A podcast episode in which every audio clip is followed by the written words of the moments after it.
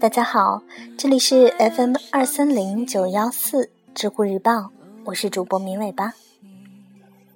今天的节目，我们来聊一聊一个有关心理学的问题：为什么倾听很难？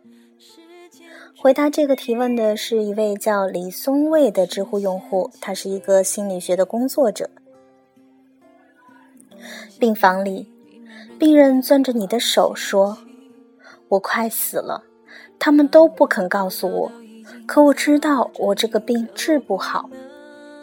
你忍不住想说：“你别多想了，没那回事儿。”可是你不能说这句话，否则他只好一声叹息，把剩下的话咽回肚里。病人使劲睁着浑浊的眼睛看你，这个病治不好，你知道的，对吧？你忍不住想说：“不会啊，你就安心养病吧，我们还等着陪你出去玩呢。”可是你不能说这句话，否则他只好一声叹息，把剩下的话咽回肚里。你心里在搜肠刮肚的想替他证明这件事还有希望，有这样的例子吗？即便这种情况也还可以有救。就算百分之一的可能性也好，不要悲观了，振作起来啊！可是，所有安慰他的话，都没有安静的坐在那里让他讲，对他有帮助。但是，安静的坐在那里让他讲，倾听他对生命如此沉重无力的绝望，是最难最难的一件事情。他无力反抗，你也不反抗。你们共同承受着生活的绝望。换一个不那么绝望的例子：女朋友郁闷了，男朋友去安慰。男朋友说：“其实你完全可以这么办。”有人说这反映了男人的自以为是，倒也未必。很多教男女沟通的书都说了，男性关心解决问题，女性关心情绪。其实你完全可以这么办的言外之意，也就是，其实你完全没必要郁闷，我见不得你郁闷。解决问题正是一招回避情绪的手段。我们开口通常为了解决问题，我们倾听就只能直面情绪。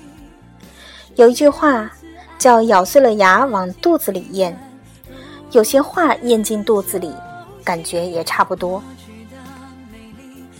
我在课上经常讲，有一些时候，五十分钟的咨询里，我说话的时间不超过五分钟，甚至只有开头的寒暄和结尾的总结，中间一句话都没有。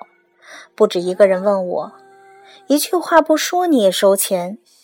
我会开玩笑说：“对呀，简直是赚钱最轻松的行业了。”其实并不轻松。一句话不说，如果交给没受过训练的人。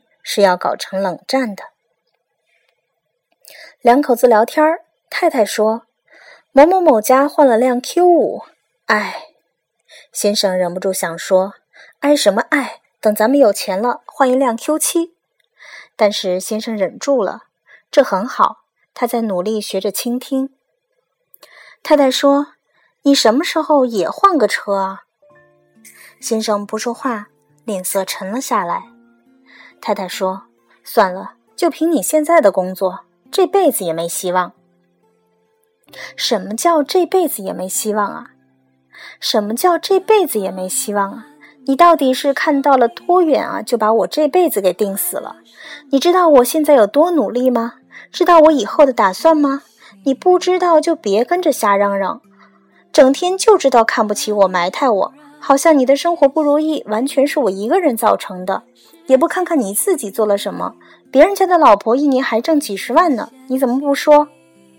先生铁青着脸，沉默着，心里万马奔腾。有的人会发现，沉默的时候很容易滋生敌意。对于这些人来说，倾听对方，尤其是对方的负面情绪时，会难免带入自己的立场。如果他失望，就是对我不满；如果他担心，就是暗示我去解决。如果他郁闷，是在指责我的无能；就算他打了个哈欠，也是因为我不够有趣。这时候万万没法再沉默下去，一定要设法补救，让他不要再失望、担心、郁闷或是打哈欠。补救的途径当然是开口说话，或反击，或辩白，或讲理，或显摆，都是在说我跟你想的不一样。